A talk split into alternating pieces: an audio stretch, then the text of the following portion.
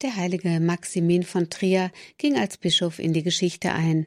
Über sein Leben davor ist nichts weiter bekannt, als dass er gegen Ende des dritten Jahrhunderts in Cilly bei Poitiers in Frankreich geboren sein soll. Sein Name Maximin stammt aus dem Lateinischen und bedeutet der überaus Große. Trier galt damals als eine der wichtigsten Städte des Reiches, lenkte doch Kaiser Konstantin bis 316 von dort die Staatsgeschäfte, wodurch die Position von Maximin nicht nur innerhalb der Kirche besonders hervorgehoben wurde. Maximin wurde im Jahre 330 zum Bischof geweiht und galt als strenger Gegner des sogenannten Arianismus, der sich beinahe durch das gesamte vierte Jahrhundert zog und für enorme Konflikte innerhalb der christlichen Kirche sorgte. Der Arianismus ist eine christlich-theologische Lehre, die nach ihrem früheren Vertreter Arius, der aus Alexandrien stammte, benannt worden ist. Dieser leugnete die Trinität und damit die Gleichsetzung von Gott Vater und Gott Sohn, was zu großen innerkirchlichen Unruhen führte. Um diese Streitigkeiten zu entschärfen, rief Kaiser Konstantin das Konzil von Nicäa ein. Dabei verwarfen die damaligen Konzilsväter diesen gedanklichen Ansatz und verurteilten Arius im Jahre 325. Der alexandrinische Bischof Athanasius war ebenfalls ein Gegner des Arianismus. Als sich die Lage in Alexandrien nach dem Urteil für ihn zuspitzte, bat dieser seinen Freund, Bischof Maximin, um Exil in Trier. Athanasius wurde im Jahre 335 aus Alexandrien verbannt und erst zwei Jahre und vier Monate später nach dem Tode des damaligen Regenten Konstantin von dessen drei Söhnen, die in seiner Nachfolge standen, wieder zurückgeholt. Das Eintreten von Maximin für Athanasius war von großer Bedeutung, da dieser wegen seines hohen Ansehens auf den Kaiser vor Ort Einfluss nehmen konnte. So war es nicht verwunderlich, dass der Würdenträger von Trier sich für Bischof Athanasius einsetzte, als dieser seinen Bischofssitz verlassen musste. Unterstützung fand er bei den Bischöfen Elius von Rom und Hosius von Cordoba, was zu weiterem Unmut unter den Geistlichen führte. Einen wichtigen Hinweis hierauf finden wir in der Scheinsynode in Philippopolis, dem heutigen Plovdiv in Bulgarien.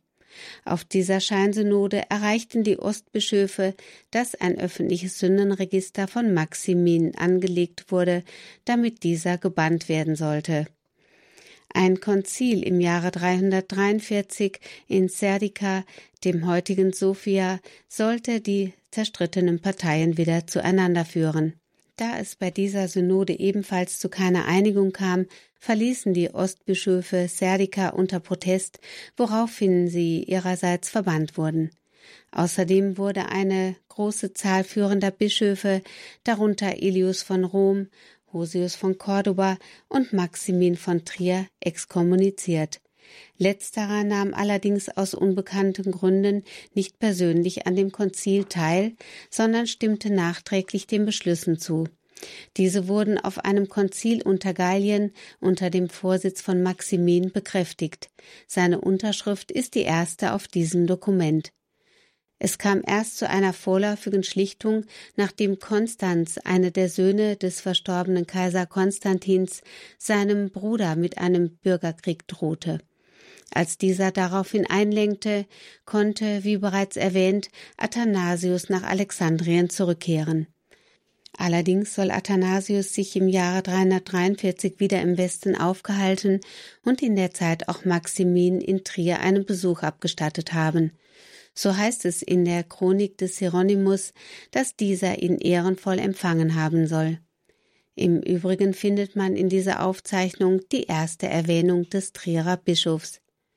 Athanasius wiederum bezeichnete ihn bei einer anderen Gelegenheit als einen apostolischen Mann einfachen und aufrichtigen Sinnes. Es liegt die Vermutung nahe, dass nicht nur die Aufhebung der Religionsfreiheit, sondern auch die Anwesenheit von Athanasius in Trier das Christentum in der Region während der Amtszeit von Bischof Maximin stark ansteigen ließ. Bereits Kaiser Konstantin, der seinerzeit als Regent für Westrum zuständig war, stand dem Christentum nach einer Erscheinung wohlgesonnen gegenüber, soll er doch die Schlacht an der Milwischen Brücke mit der Bibel im Gepäck gegen seinen Schwager Maxentius gewonnen haben. So ist es nicht verwunderlich, dass während der Regierungszeit des Bischofs Maximin das Christentum in Trier zu neuer Blüte auflebte. In seiner Regierungszeit fällt auch die Zerstörung des heidnischen Tempelbezirkes. Die Vita des Maximinus, die im achten Jahrhundert verfasst worden ist, sollte hinsichtlich ihrer Zuverlässigkeit grundsätzlich mit Vorsicht betrachtet werden. Was jedoch die Angaben zu seiner Amtszeit als Bischof und seiner Bestattung auf dem nördlichen Gräberfeld in Trier angeht, so werden diese von den meisten Historikern als realistisch bezeichnet, weil sie mit Aufzeichnungen aus anderen Quellen übereinstimmen. Da die Streitigkeiten kein Ende fanden, begab sich Maximin im Jahre 346 selber auf dem Weg nach Konstantinopel, dem heutigen Istanbul, um zu vermitteln. Eine Reise, die den Frieden bringen sollte, führte am Ende zum Tod des Bischofs. Auf der Rückreise von Konstantinopel soll Maximin, während er bei Verwandten im Portier weilte, überraschend am 12. September verstorben sein. Dort wurde der Friedensmissionar zunächst auch bestattet. Erst sein Nachfolger Paulinus soll die Gebeine am 29. Mai 353 in die Johanneskirche nach Trier überführt haben, wo sie ihre letzte Ruhestätte fanden. Sein Haupt befindet sich heute in der Pfarrkirche von Trier-Pfalzel. Die Johanneskirche wurde später in St. Maximin umbenannt. Außerdem wurde im sechsten Jahrhundert auf seiner Grabstätte eine Benediktinerabtei gegründet, die ebenfalls als Reichsabtei dem Bischof Maximin geweiht wurde. Die Abtei entwickelte sich schnell zu einem berühmten Wallfahrtsort. Die Verehrung Maximins verbreitete sich dadurch so rasch über die Grenzen Triers hinaus, zunächst bis ins Elsass, dann in ganz Frankreich bis in die Schweiz hinein. Bereits Gregor von Tours soll in seinen Schriften die Grabstätte des Bischofs und dessen Verehrung erwähnt haben. Der Legende nach fraß ein Bär auf der Reise nach Rom sein Lasttier. Dieser musste daraufhin das Gepäck des Bischofs sowohl auf der Hin- als auch auf der Rückreise tragen, bis er von diesem nach der Rückkehr verabschiedet wurde. Maximin ist der Patron gegen Gefahren des Meeres, gegen Regen und Meineid. Er wird in der Regel im bischöflichen Gewand mit einem Bären sein Reisegepäck tragend dargestellt.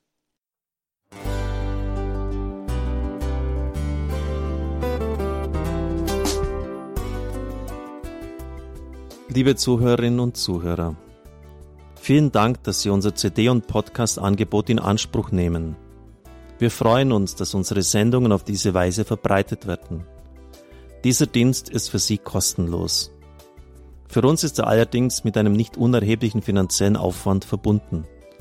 Deshalb sind wir für jede Spende dankbar.